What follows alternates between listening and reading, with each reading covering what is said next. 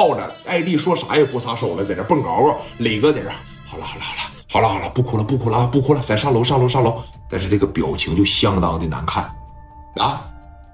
俩人就在这抱着来回转来回转，操你妈！能不能打着就看这一下子的了啊！砰就一声。转转转，正好刘爱丽的肩膀到这一块打在这儿，那玩意儿的劲头多大呀？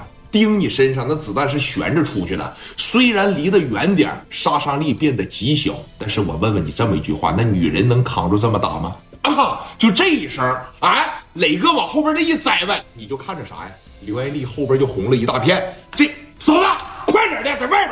刚一说在外边。你就隐隐约约能看着朴大勇，嘿嘿嘿人是不紧不慢的把火打着，挂上一档，开车就走了。你能追上吗？你划着旱冰鞋，你飞着过来，你也离你也撵不上他了。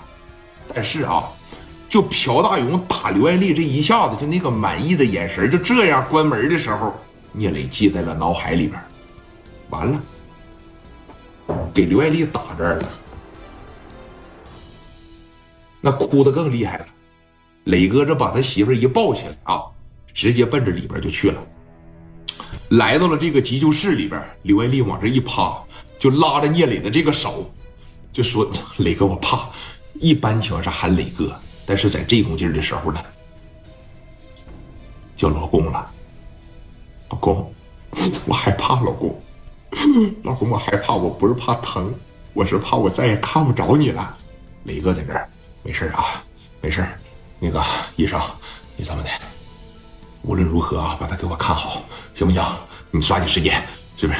行行行，你们那个家属啥的啊，你都在外边等着。没事没事没事打肩膀上了，问题不大。离离这么远，问题也不大。蒋元当时在这儿，操，什么他妈问题不大呀？赶紧的，说你看你打我干啥？赶紧的，行不行啊？啊，赶紧的。这边刘爱丽被推进去的时候，说你看身上的东西一律不能带进去。把这小包了、手机了、车钥匙啥的，就哐哐哐就全堆到聂磊身上了。聂磊就抱着刘爱丽这堆东西，就看着自个儿心爱的女人被推进去的那一刻，他是特别的无助。你怎么办呢？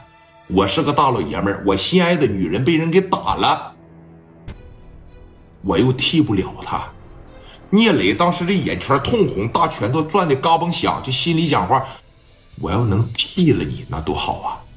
啊！如果真要可以的情况下，我挡在你身前边，给我来一下子，你啥事没有，你再磨叽我两天，你再烦我两天都行啊。但是，一切结果是刘爱丽被打了一下，这种结果是你无法改变的，啊！磊哥现在这脑袋就像就像麻爪了一样，本身自个儿被打，这个情绪就特别特别的崩溃，他就特别想着急，他就特别想发火。自个儿的女人又让这帮人给打了一下子，彻底的崩溃了。磊哥当时抱着这一堆东西啊，就往后边这一贴墙嘛，自个儿就一点一点一点一点的往地下开始秃了，一直一屁股趴着坐地下，两手抱着他媳妇这个包，脑袋往下边这一低，当时就哽咽了两下。但是聂磊绝对不会说当着自个儿这帮子兄弟在这嚎啕痛哭，那不可能的。兄弟们，这也不知道怎么劝呢。说哥，你别难受了。说哥没事，伤的也不重。那你说的是人话吗？他不是说拿个小卡簧叭给你一下，